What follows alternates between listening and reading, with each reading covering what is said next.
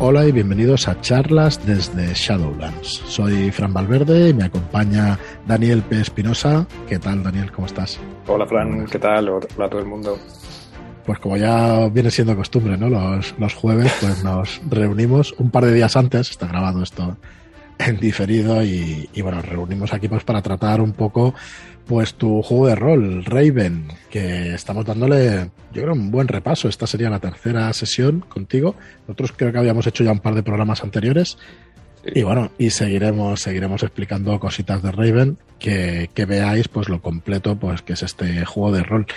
Y como hablamos la semana pasada, que tocamos, la verdad es que tocamos superficialmente la ambientación, ¿no? Pero por lo menos le dimos, le dimos un repaso. Unos toquecillos iniciales. Sí.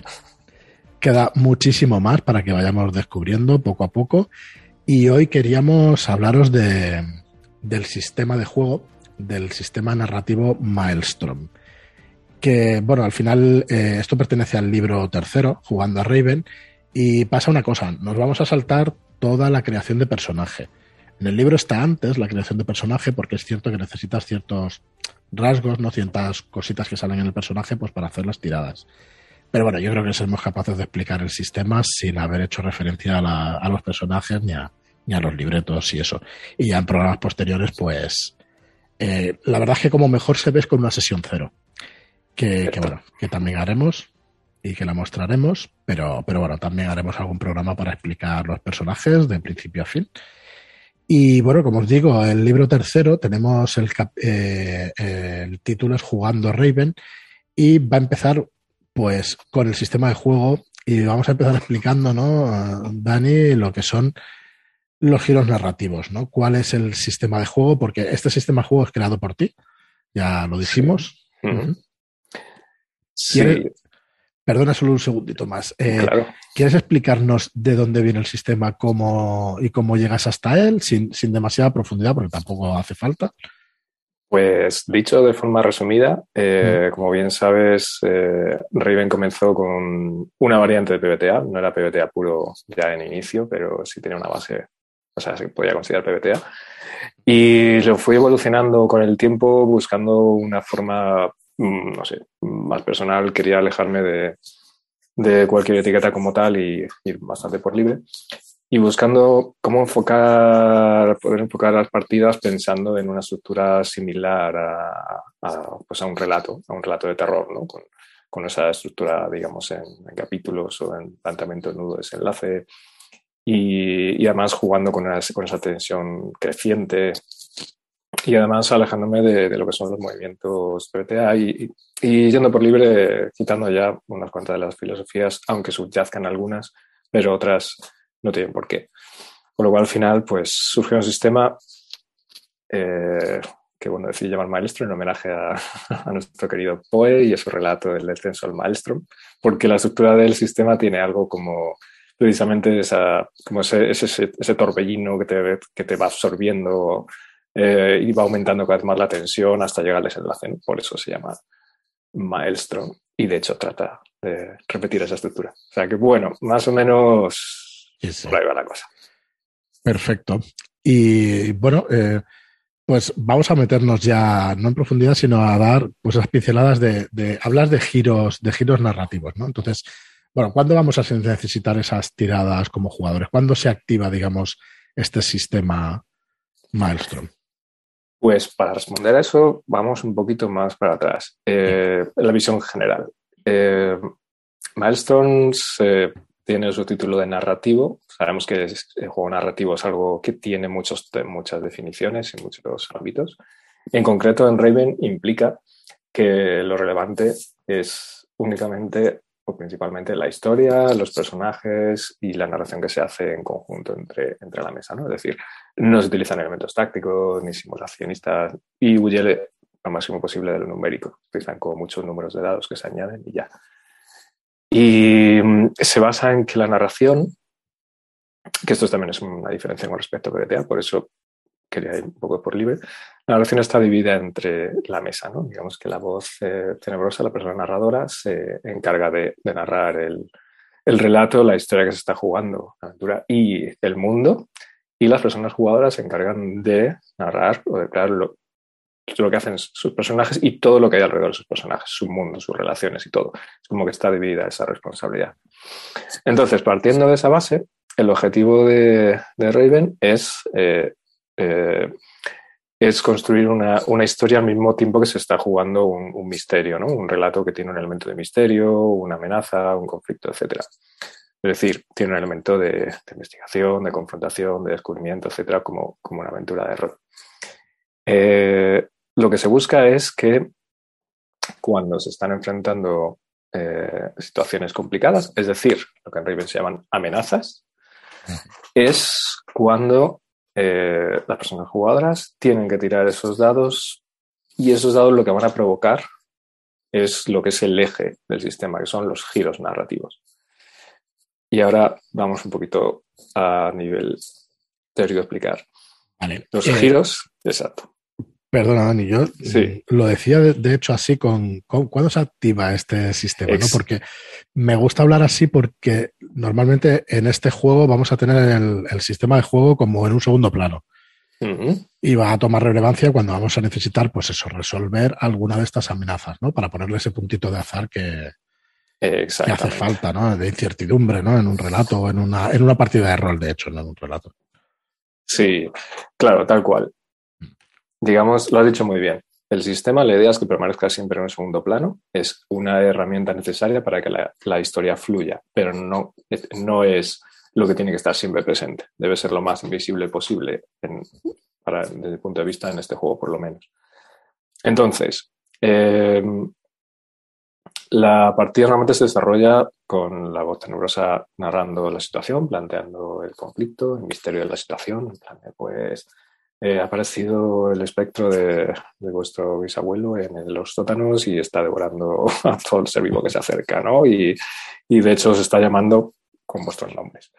Y a partir de ahí, la, mesa, los, las personas van, van planteando qué hacen, ¿no? Contando sus historias. Imagina, nos conectamos con uno de ellos en plan, ah, tiene atrapado a, una, a tu persona amada, tal, que es una de las cosas de los personajes. Entonces simplemente se va jugando qué hace, van interpretando, van declarando sus acciones y cuando se activa, según comentas, como el sistema, pues cuando eh, las personas jugadoras quieren realizar algo y, ese, y esa acción que quieren, que quieren acometer eh, está obstaculizada o puede ser complicada por una amenaza. Es decir, cuando confrontan una amenaza de una forma u otra. Las amenazas es el, es el pilar clave, ¿no? Los giros y las amenazas. Entonces, imaginad, pues eso, que quieren bajar sótano, pero el sótano pues está plagado de, sombras, que es un tipo de espectros. Atravesarlo implica enfrentar una serie de obsesiones, incluso quedar atrapados por esos, por cualquier trauma que tuvieran tener o, o, que les aparezcan una serie de, de recuerdos obsesivos que les puedan absorber la energía, ¿no? Eso sería una amenaza. Entonces, para resolverla tienen que provocar, tienen que provocar un giro narrativo, es decir, tienen que hacer una tirada, pero antes de tirar tienen que declarar, tienen que explicar qué van a hacer para superar esa situación. esta explicación de lo que van a hacer sería el giro que quieren dar a la historia. Y ahí es cuando se tiran los dados y se ve si este giro realmente altera la historia para bien, para ayudarles, en plan de, vale, conseguís apartar a, los, a las sombras sin que apenas solo mm, evadiendo esos recuerdos, esas obsesiones, o al revés, quedan atrapados ahí en ese sótano y quizá descubren otra cosa peor que le complica más la historia, que sería un giro, sería otro giro que lo complica.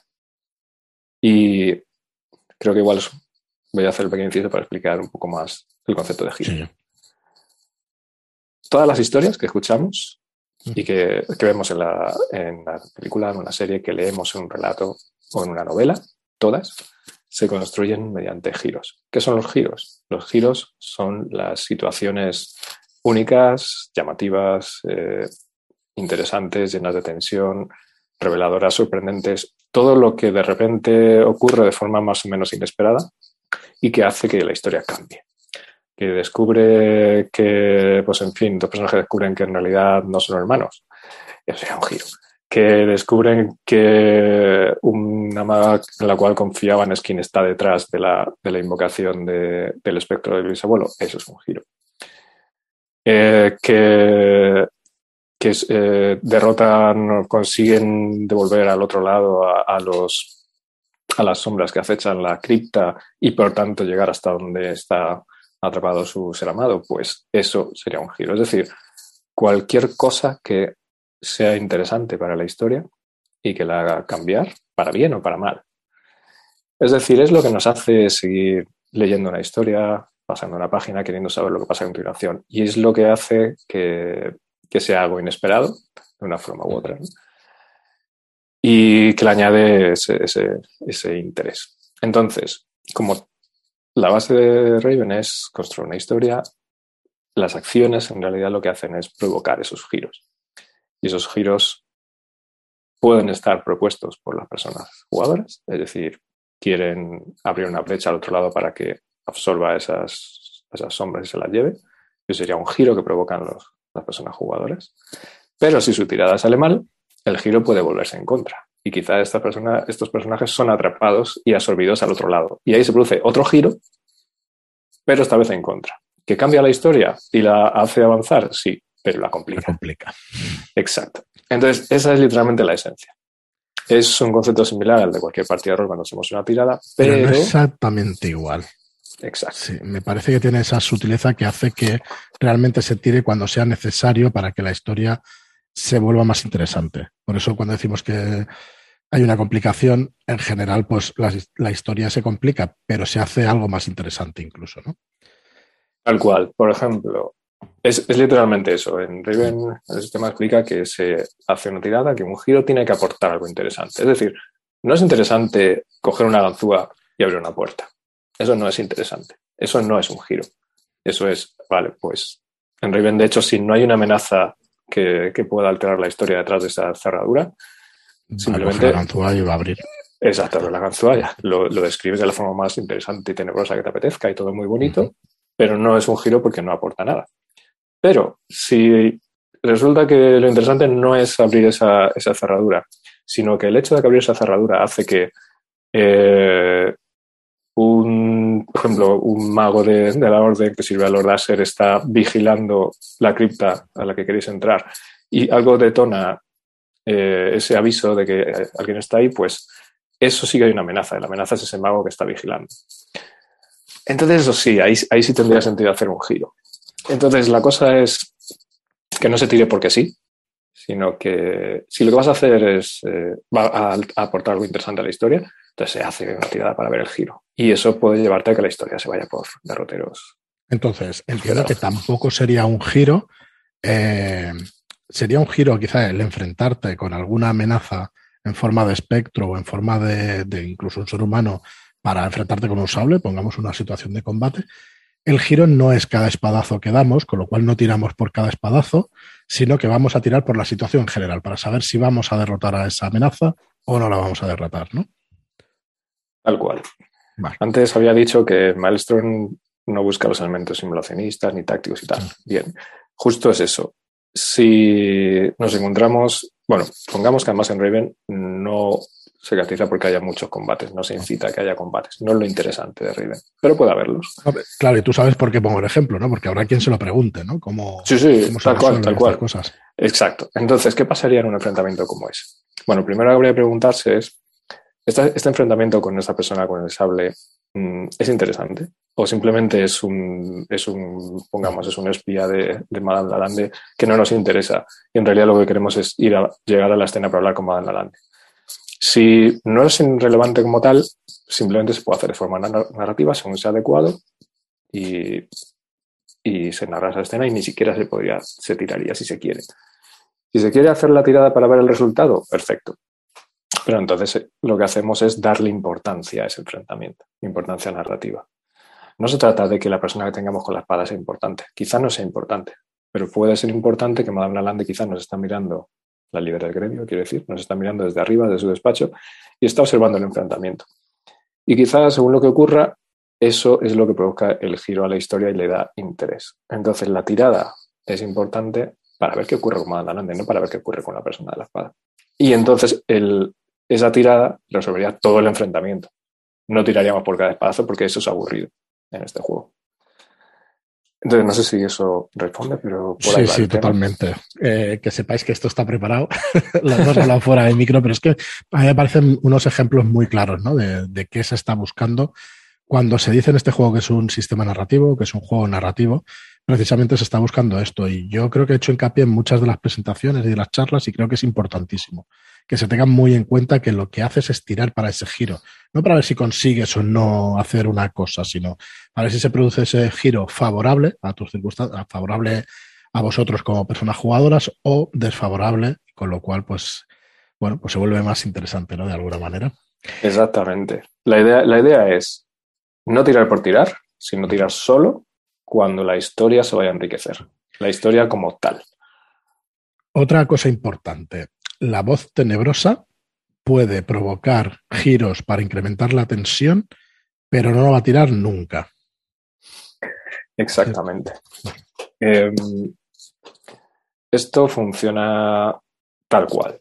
Eh, quienes cuando las personas jugadoras, los personajes, mejor dicho en este caso, están eh, durante la aventura, durante el, durante el, relato, están investigando o indagando sobre algo o confrontando algún tipo de misterio o amenaza.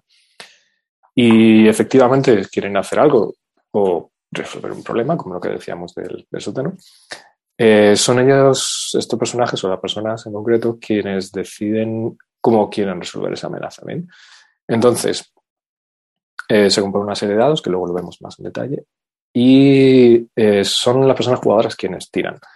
La voz tenebrosa no tira, la voz tenebrosa es la que va a indicar qué amenaza es la que están enfrentando y cuál es el, riesgo que pueden tener ante, ante lo que puede pasar. Es decir, bueno, si, si esto sale mal, quizá la sombra, pues no sé, o quizá seáis vosotros que vais al otro lado y cosas así.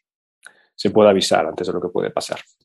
Y las personas tiran, personas jugadoras tiran, según el resultado, sí, han tenido un éxito, o sea, han salido un giro a favor, son las personas jugadoras quienes narran lo que ocurre.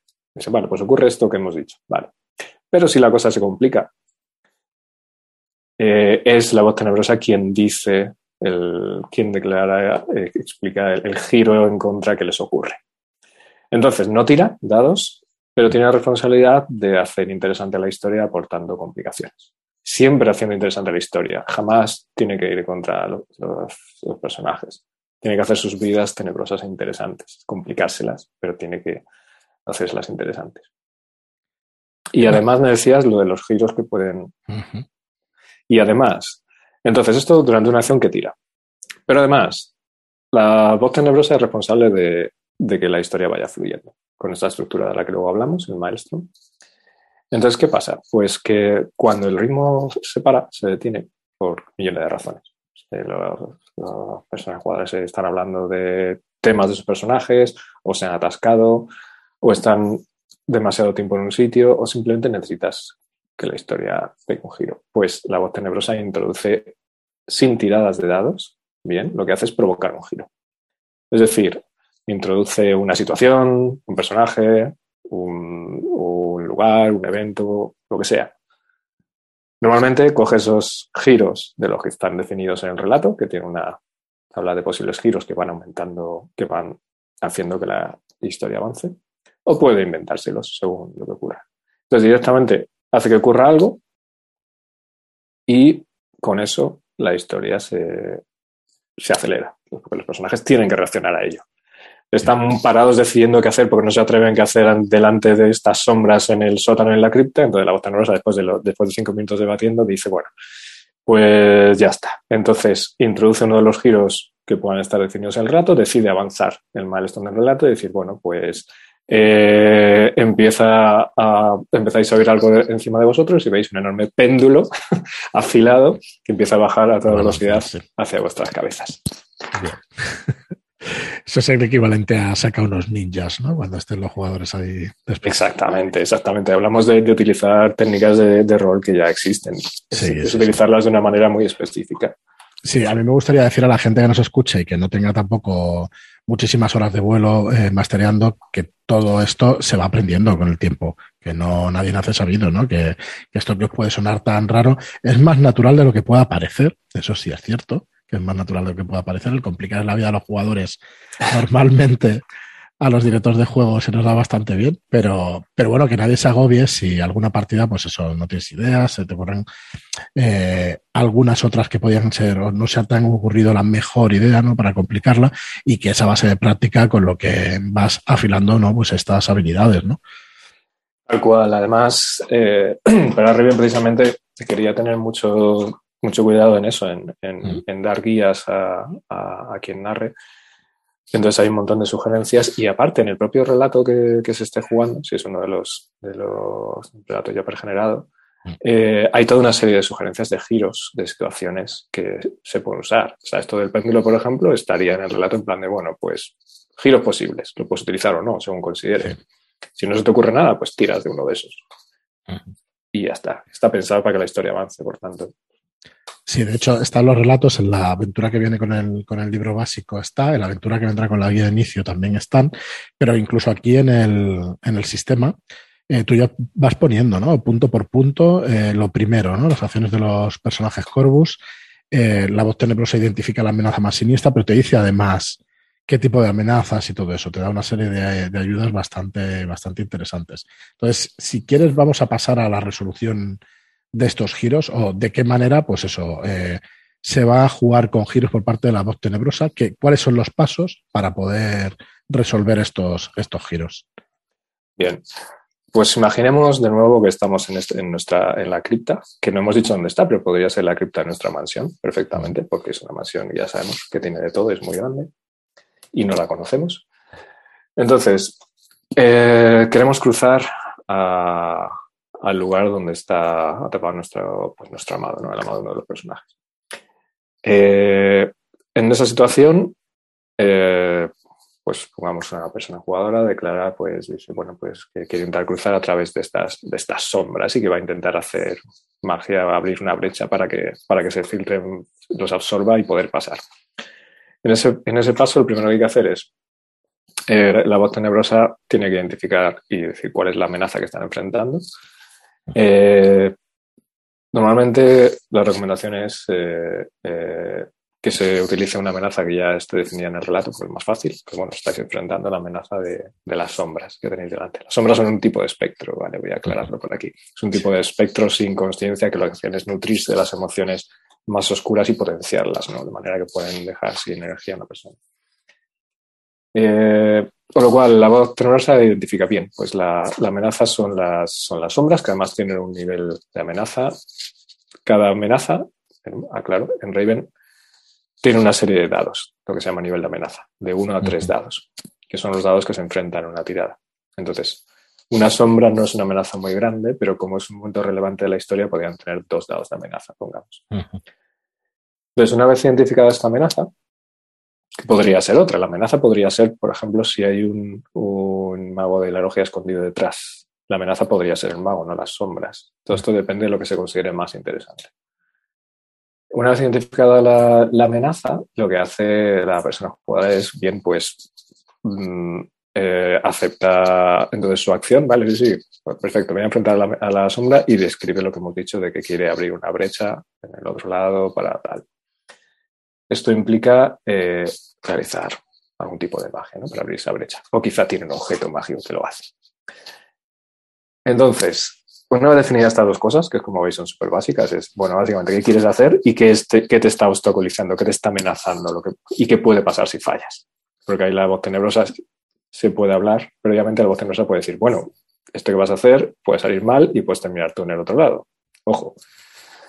Entonces, Insisto, no pasa nada eh, por avisar lo que puede pasar. De hecho, es buena idea para que todo el mundo sea consciente de los riesgos e incluso enriquecer tu acción, cambiarla, lo que sea. El objetivo es conseguir una historia interesante entre, toda la mesa. Una vez hecho esto es cuando simplemente se cojan los dados. Como solo tira dados la persona jugadora, lo que va a hacer es, vale, pues se compran los dados. La voz tenebrosa dirá cuántos dados se tiran del lado de la amenaza y la persona jugadora compone los suyos. Y no hemos hablado de los dados, así que vamos a hablar de los dados. Sí, digamos, bueno, vamos a acabar únicamente esto. Digamos, la voz tenebrosa identifica la amenaza. Los personajes jugadores, o las personas jugadores, perdón, definen un giro para superar esa amenaza. Exacto. Se determinan los dados Se tira. Se resuelve la tirada, ¿no? Se tira, se resuelve la tirada. Efectivamente. Y, se narra lo que haya pasado. Exacto. Bien, pues luego entramos en los dados. Se define la tirada, que son los dados que, se confrontan con otros. Bien. Correcto. Y lo que se hace entonces es, si el resultado ha sido completamente positivo para el personaje, bien, han ganado los gatos, que diríamos, eh, la persona jugadora describe eso que iba a hacer. Vale, pues hago un hechizo, hago un círculo en el suelo, se abre la brecha y la brecha absorbe a las sombras. Tal. La persona puede narrar perfectamente lo que hace porque para eso ha conseguido el giro. Lo que, eh, no, lo que sí debería permanecer, que es lo que hace la voz tenebrosa, es añadir cosas nuevas. Es decir, describir lo que ha pasado, pero dentro de los ámbitos de tu acción. Si eso lleva a descubrir algo nuevo o que aparezca algo nuevo, por ejemplo, pues que aparece eh, la maga que hay detrás o lo que sea, pues bueno, la persona puede, jugadora puede proponerlo, pero normal sería que sea la voz tenebrosa. En cualquier caso es un acuerdo. Sí, lo que se ha producido es un éxito parcial que se llamaría de términos genéricos, es decir, un, eh, éxito con complicación, a ver, espérate, ¿cuál es el término un, giro, un, giro con complicación, exactamente. ¿Qué ocurre? Pues la persona jugadora cuenta lo que hace, igual, abre la brecha y absorbe las sombras tal, y en determinado momento la voz tenebrosa interrumpe y dice, bien, pero tu círculo no es tan perfecto como, como esperabas y eh, introduce un giro en contra. Este giro en contra puede ser, por ejemplo, que, que diga algo tan sencillo como, bueno, y mientras estás viendo cómo las sombras son absorbidas por la brecha al otro lado, giras la cabeza y ves un, un pie con una bota que está borrando el círculo que has trazado en el suelo y te das cuenta de que eh, la maga que estaba reteniendo a, tu ser amado pues eh, está aquí y, mm, y en fin, quiero tener unas palabras contigo, por decirlo. Introduce una complicación. Ojo, esto, esto que se introduce ahora como es, digamos, un éxito con complicación, pero no es un fallo como tal, mm, es una amenaza próxima, pero que puede ser evitada. Es decir, no es que haya fallado el personaje, pero ha complicado la situación. Ahora, si esa tirada hubiera sido fallo, lo que sería, se produciría un giro tenebroso. En ese caso, la persona jugadora no narra, lo que ocurre. Es decir, ya lo ha explicado, que quería hacer un una invocación para tal, pero ha fallado algo. La voz tenebrosa entonces es quien toma la, narración y explica algo como, bueno, trato este círculo para abrir esa brecha, pero la brecha de algún modo se abre más de lo que debería y terminas absorbido y terminas atrapado en el otro lado. Y cuando miras alrededor, ves a el mago de la logia rodeado de una horda de, sombras que te saluda mientras te encadena, por ejemplo. Esto podría ser perfectamente el giro en contra que produciría una tirada fallida. Que como veis, va mucho más allá de simplemente fallar una acción. Mm. Está describiendo una escena completa. Puede dejar perfectamente atrapado al personaje y por tanto cambiar radicalmente la situación. Una sola tirada hemos pasado de estar delante de unas sombras que amenazaban para entrar a una cripta a que desaparezcan las sombras y por tanto cruces y entres en la sala donde está tu ser amado, que sería el éxito completo, que absorban esas sombras la brecha y tú cruces, pero te des cuenta de que en realidad la, la maga de la se ha dado cuenta que estás ahí y te recibe sin eh, poniéndote en una situación un poco complicada, quizá incluso con un cuchillo en la mano, a que pases a directamente estar atrapado en el otro lado y que tenga la situación haya dado totalmente la vuelta. Esto en una sola tirada. Esto es un giro, literalmente. Eso es, pues, eh, bueno, tan sencillo como eso. Se puede parecer a los juegos de rol tradicionales, pero lo que decimos no es exactamente lo mismo, los giros y esa resolución, ¿no? Hablamos más de escenas y de esa resolución de escenas más que de más que de esas acciones concretas, de una sola acción concreta y sencilla aunque podría darse también, ¿eh? pero en, general lo que decía Dani, ¿no? De las cosas que sean más interesantes para el relato y que simplifiques de alguna manera pues esas tiradas. Muy bien, pues eh, viendo ya esto, realmente lo que nos interesa un poco es meternos en los dados. Eh, los dados, como todo el mundo sabe, pues son factores de azar que metemos en, en esas tiradas. Pero claro, nosotros como personajes vamos a tener vamos a tener cosas que puedan mitigar ese azar, ¿no? Puedan, por un lado, la voz tenebrosa va a tener sus herramientas para ponérselo complicado eh, mecánicamente a los jugadores, que es con más dados de amenaza, y los personajes jugadores van a tener que ingeniarse eh, el cómo salir de esas amenazas, pues con esas virtudes que va a tener su personaje, con esas herramientas, con esos recursos que tengan su personaje.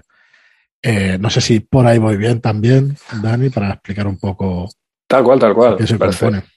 Me parece un buen resumen. Eh, esta tirada que hemos dicho que, se hace, básicamente, en, concepto básico, se resumiría de forma narrativa en confrontar los dados Corvus, que son los dados que tiran los personajes Corvus, contra los dados de niebla, que son los dados que representan a la amenaza.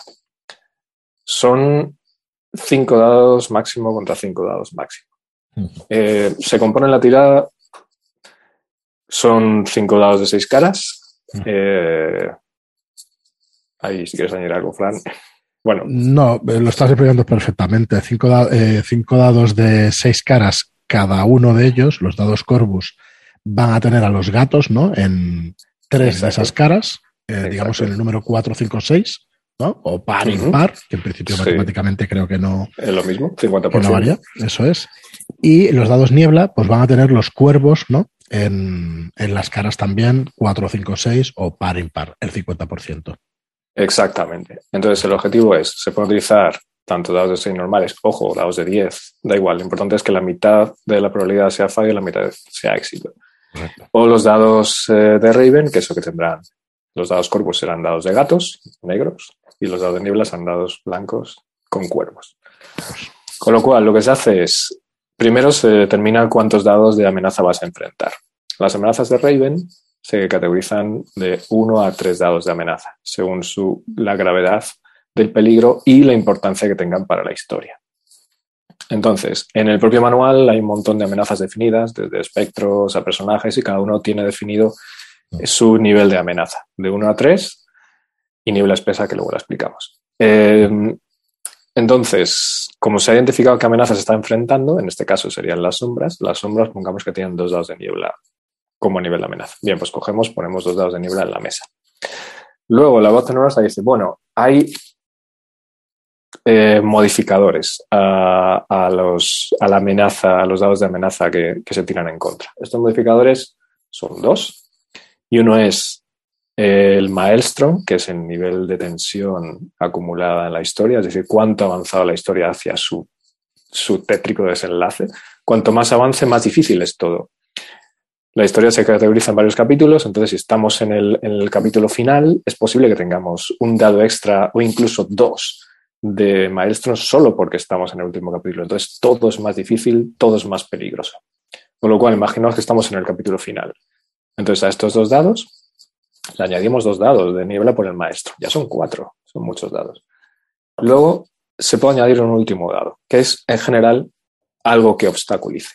Lo que sea, puede ser porque es una situación compleja, porque hay una persona que es peligrosa delante, porque hay un objeto desconocido, porque no, es la primera vez que hacemos esto, porque el personaje tiene alguna secuela física o mental que le perjudica. Cualquier cosa que se os ocurra, sin tener que entrar en detalles, si hay algo que se considera que está eh, obstaculizando al personaje, se añade un dado extra. Imaginaos que el personaje viene eh, traumatizado porque ha tenido que, enfrentarse a, más espectros por el camino y viene agotado o le han subido, viene absolutamente debilitado. Pues tendríamos otro dado más. Con lo cual, está enfrentando cinco dados de niebla, que es el máximo que se puede enfrentar en, esta, en A eso, el personaje va a componer sus dados. Entonces, si la voz tenorosa, la amenaza, tiene sus niveles de amenaza, el personaje tiene sus dados de personalidad. Entonces, sus dados de personalidad. A ver si lo voy a tener ahora a mano. De 0 a 3, ¿no? O de, de 1 a 3. De 0 a 3, de hecho, sí, efectivamente. De 0 a 3. Puede ser que se utilice algún rasgo que no te dé ningún dado de bonificación, ¿no? O ningún dado para poder eh, confrontar la amenaza. Efectivamente. Eh, los personajes tienen pocos rasgos numéricos, digamos. Eh, la base fundamental es que tienen, eh, creo que son eh, uno, dos, tres, cuatro, cinco, seis. Tienes seis personalidades, que son creativa, personalidad creativa, culta, orgullosa, pasional, racional o sanguínea. Estas son las formas de actuar. Es la manera de hacer las cosas, ¿no? ¿De qué manera hacemos las cosas? Exactamente, exacto. Digamos que en la propia libro de personaje, cada personalidad se sugiere que se utilice para ciertas cosas. En plan de, por ejemplo, culta, normalmente cuando estamos investigando, indagando libros, puede ser la más apropiada. No es fijo. Entonces, va de 0 a 3 dados.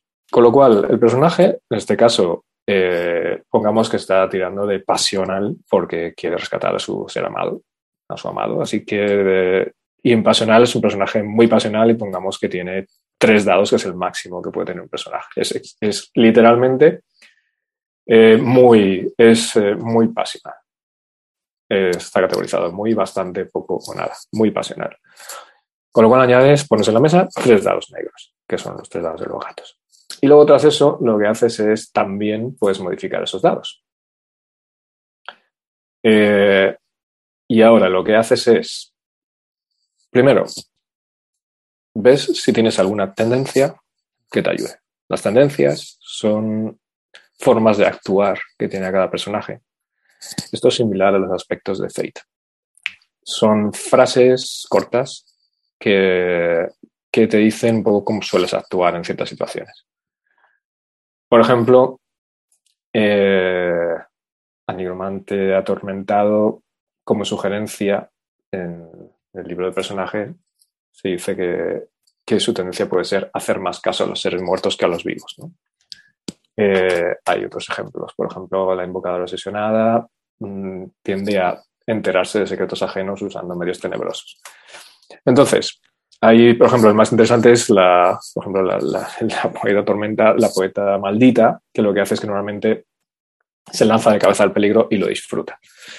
Entonces, este dado es, subjetivo, lo que ayuda a, interpretar el personaje. Entonces, por ejemplo, si es la poeta quien está tratando de alcanzar a su, a su amado, pues dirá, bueno, pues no me importa lo que hay ahí, o sea, yo me, estoy tirando de cabeza a, por, a, por, estas sombras, aunque sé que se me dan mal abrir brechas al otro lado, porque no tiene, no sabe hacer esa magia.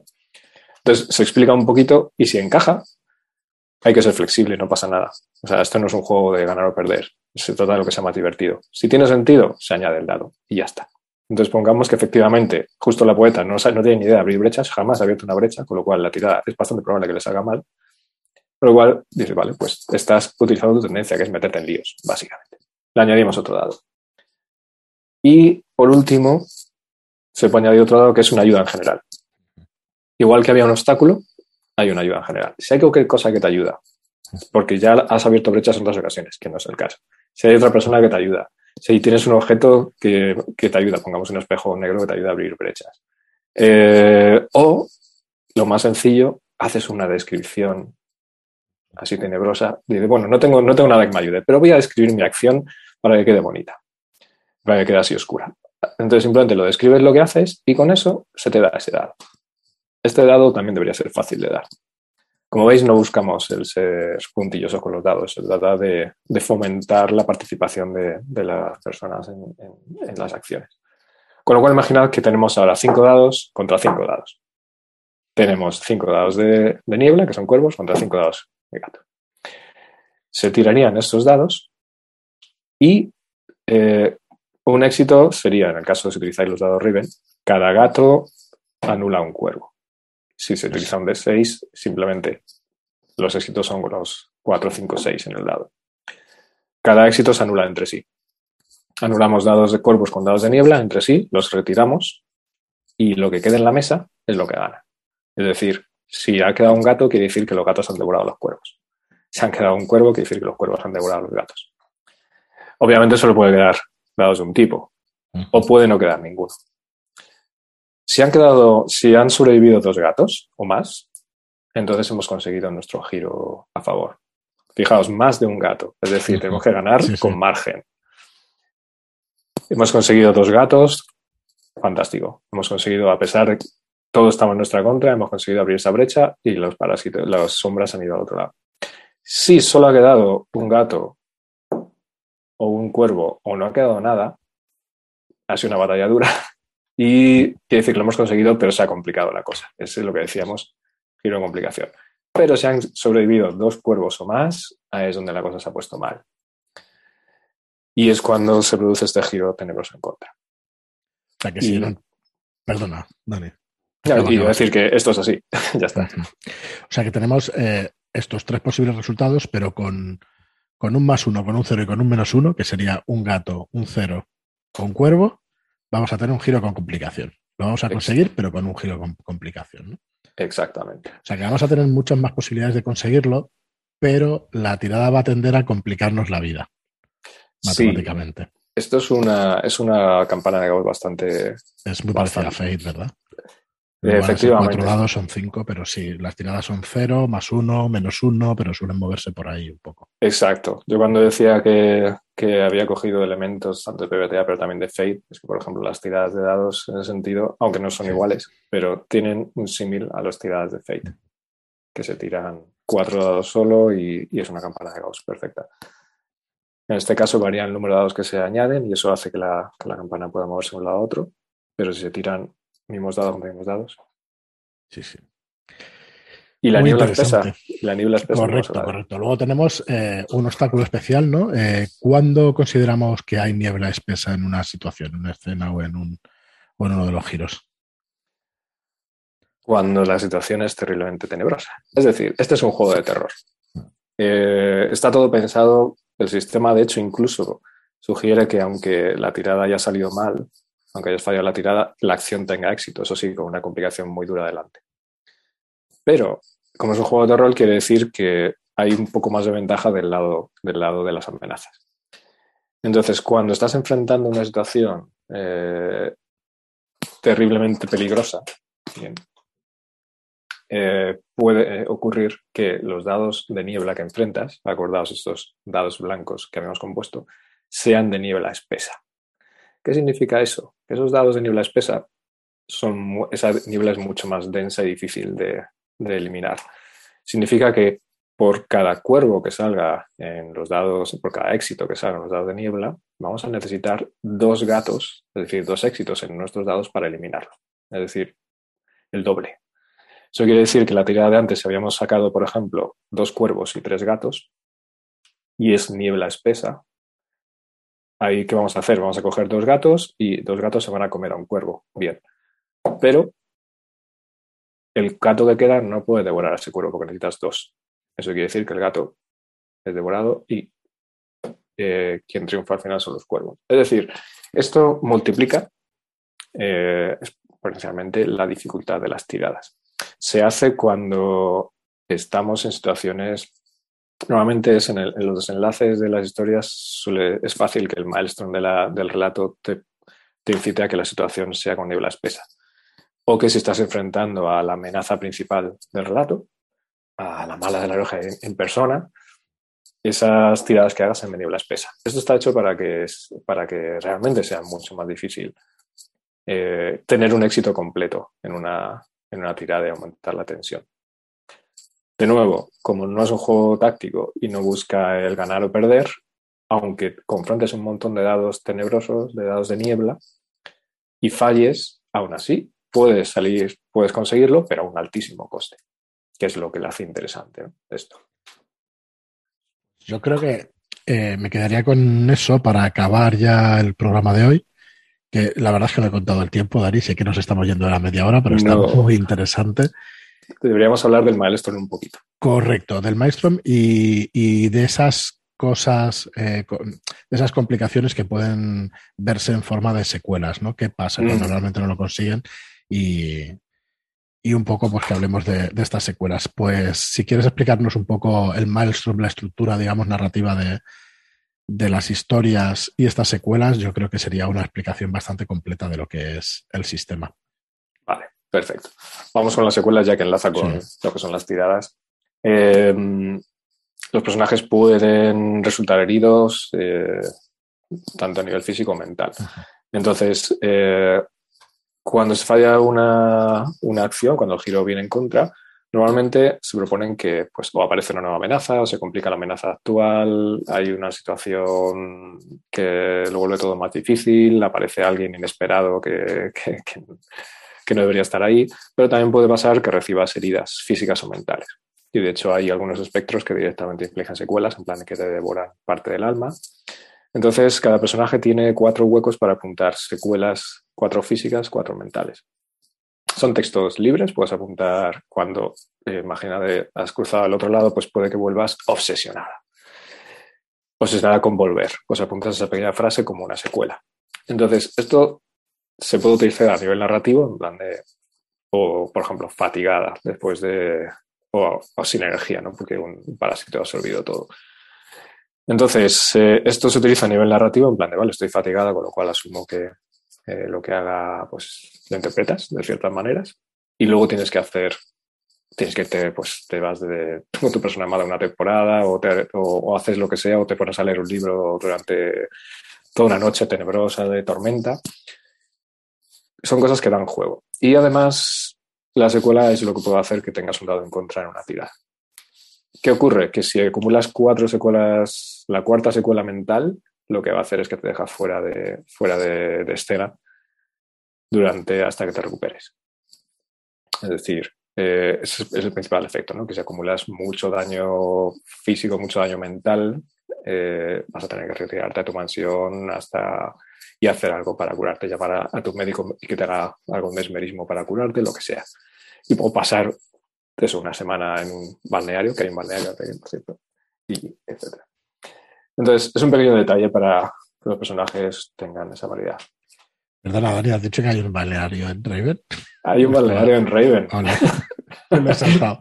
me lo he saltado de la lectura del manual, muy mal por mi parte. Hay que conocer ese balneario y, y ver lo tenebroso que puede llegar a ser.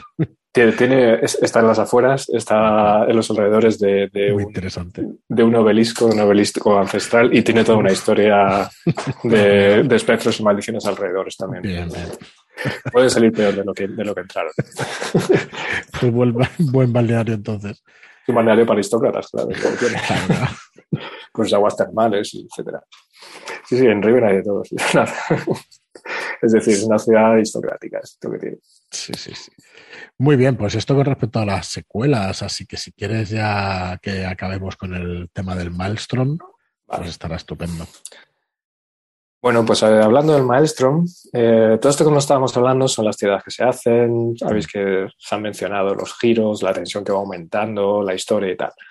Bueno, el sistema Maelstrom no solo son los giros, sino es también la construcción de la historia. Eh, esto es una cosa que también, por eso es un sistema aparte, porque plantea una estructura específica para las aventuras. Las aventuras se llaman relatos, esto, por eso estamos citando esa palabra. Entonces, cuando se define una aventura, un relato en este caso, trata de reproducir la estructura de los relatos, de los relatos de, terror clásicos. ¿no? Entonces, eh, esto implica que una, aventura tiene, en principio, las partes clásicas de planteamiento, desarrollo y desenlace. Si es un relato un poco más largo, puede ser planteamiento, desarrollo, tensión y desenlace. Esto lo que significa es, son pequeños capítulos en los cuales eh, está pensado para que la voz tenebrosa pueda guiar la historia mediante unos personajes que aparezcan en cada capítulo o unos lugares o unos eventos y que permita que lleguen a un desenlace. Esta situación que estábamos contando de la cripta con los espectros, por ejemplo, podría ser el desenlace perfectamente, pero podría haber comenzado de la siguiente manera. Diseñamos a la hora de escribir la, aventura. Además está pensado para que se pueda escribir una aventura de forma bastante fácil, como una, plantilla que se proporciona en el, manual. Eso tengo muchas ganas de enseñar esas plantillas y esas ayudas y todo eso que, que, bueno, que tú has diseñado y que nosotros maquetamos o que ponemos, digamos, en bonito, pero, la idea es lo interesante. Con muchas ganas de que la veáis. A mí me resulta, está buscando una forma fácil de poder escribir una aventura con una estructura de funciones y a mí me funciona bastante bien. Se puede adaptar como sea. Por lo cual, aparte de diseñar el conflicto de la historia, eh, las amenazas que hay, los personajes, todo esto lo apuntas en, ¿qué conflicto hay? ¿Qué amenazas hay? ¿Qué es lo que está pasando de verdad? ¿Qué indicios hay que tienen que descubrir? ¿Qué es lo que, qué amenazas y qué eventos pueden ocurrir? Y luego haces una estructura que es como una especie de, remolino, que son literalmente el primer capítulo que es el planteamiento, que es cuando los personajes descubren que su, su ser amado ha desaparecido. Y el segundo capítulo es cuando están navegando buscando dónde puede estar. Y ahí es cuando en este capítulo puedes introducir personajes, puedes introducir lugares, eh, escribes en ese capítulo qué, lugares pueden tener, qué, indicios pueden encontrar y qué giros de la historia pueden ocurrir. Qué, cosas pueden hacer que pueden complicar esta, esta búsqueda y que les van dando el indicio de lo que ocurre. Y luego, el capítulo de tensión, si es un relato largo, pues se producen nuevos giros, nuevos personajes, todo se complica más, introduces nuevos lugares, personajes, giros, etc. Y en el desenlace es cuando metes este lugar final o situación final y posibles giros. Esto en realidad conforma una estructura bastante cerrada, en teoría, pero en realidad es, eh, es una estructura orientativa. Está hecha para, y además dan ideas para que se haga de una forma bastante abierta. En plan de, bueno, tú metes unas amenazas generales en la historia que van haciendo ciertas cosas, se van produciendo ciertos giros, pero puedes no utilizar esos giros. Lo importante es que si la historia está parada y no está avanzando, recurres a estos giros, estas situaciones, y esto lo que hace es, pues, de repente aparece un cochero que trae un mensaje de que, Dios mío, eh, parece que tal mansión se ha llenado de espectros que están susurrando el nombre de, tu amado. Pues eso es raro. Ese tipo de, de, cosas que lo que hacen es dar indicios y al mismo tiempo guiar, como dar pequeñas señales de, bueno, por aquí puede ir la historia. Y muy importante, cada capítulo la tensión crece, el milestone crece. Eso quiere decir que no solo es que haya pistas, indicios en cada capítulo, sino hay unos descriptores de atmósfera. En plan, pongamos, recurrimos al clásico de, de la tormenta. Empieza, es una tarde en nubarrones, pero según va avanzando los capítulos, la tormenta se va cerrando, empieza a haber relámpagos, vientos, etcétera, incluso la mansión empieza a grietarse, a romperse, etcétera. Elementos atmosféricos que en cada capítulo hacen que la tensión sea mayor. Y además aumentamos los dados de cualquier amenaza, que, de cualquier tirada que hagan los, personajes. Hasta el punto que normalmente el desenlace suelen ser uno o dos dados de niebla espesa añadido a la amenaza. Es una estructura que en realidad es muy sencilla y que estaba pensada para crear la experiencia de un relato completo con su crescendo de, tensión. Por eso Maelstrom, porque el Maelstrom es un remolino que nos va acercando cada vez más rápido, cada vez más al centro, hasta que nos encontramos con la amenaza final, que según lo que hayamos ido haciendo durante la historia, pues puede variar lo que nos encontremos, pero tenemos que enfrentarla y resolverla de alguna forma.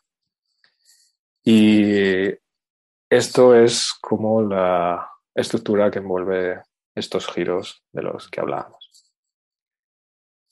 Muy bien, pues yo creo que tenemos un, buen resumen de lo que es el sistema de juego. Ya veis, un sistema bastante sencillo, que la primera vez quizá que lo lees o que te aproximas a él puede complicarte un poco el, ostras, cuántos dados, pero en realidad tenemos los 10 dados, 10 dados, o sea, 5, perdón, dados negros, dados Corbus con, con estos gatos, 5 dados niebla con estos eh, cuervos y los enfrentas entre sí. Depende de la amenaza, lo complicado que sea, depende de los rasgos que ha utilizado o la manera de actuar la personalidad de los jugadores más las ayudas. Se van a confrontar y vamos a ver la resolución de, de esos giros, ¿no? hacia dónde van, ¿no? Hacia un giro narrativo pues, positivo, digamos, para el personaje o, o que le va, le va a meter una vorágine de, de, cosas malas que le pueden pasar. La verdad es que me parece muy sencillo y, que bueno, tengo muchas ganas también de verlo, de verlo en mesa, en una mesa donde puedo estar, donde pueda estar yo mejor que verlo por ahí. Porque la verdad es que tengo muchas ganas de, irle dando horas de juego a, a este Raven, Dani. Muchas, ganas de verlo. Me alegro, me alegro. llevo, con el grupo llevamos ya dos años probándolo, avanzándolo y puedo asegurar que da juego. Hay un pequeño detallito que se nos olvida. Añadiendo la narración, hay una cosa que pueden hacer los personajes Corvus, que es, mm. eh, en vez de tirar los dados, pueden detonar su maldición para tener éxito. Automáticamente.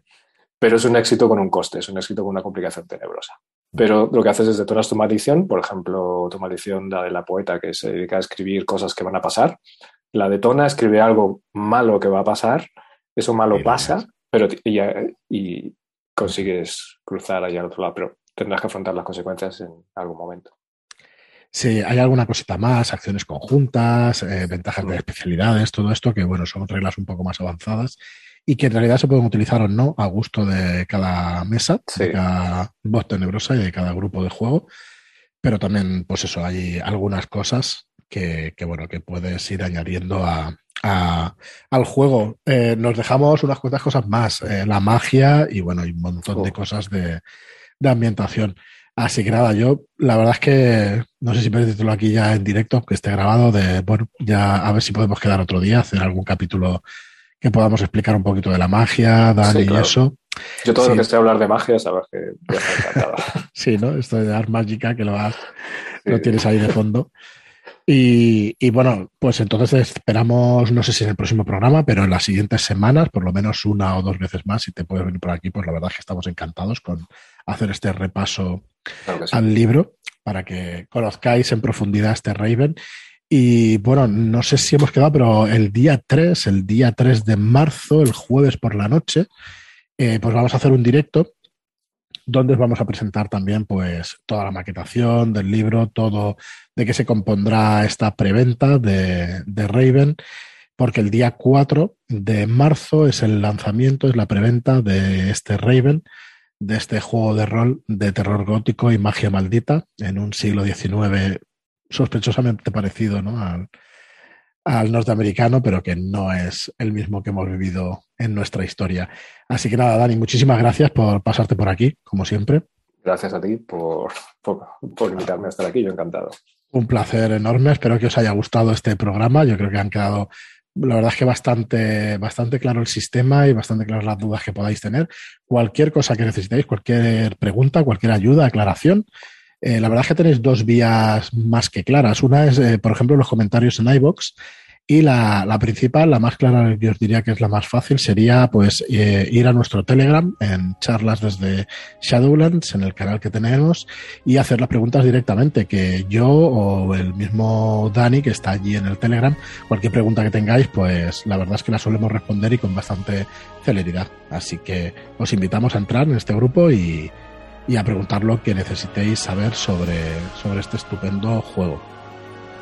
Así que nada, Dani, lo dicho, muchísimas gracias y nos vemos en una semana o en un par como mucho. Nos vemos, un placer.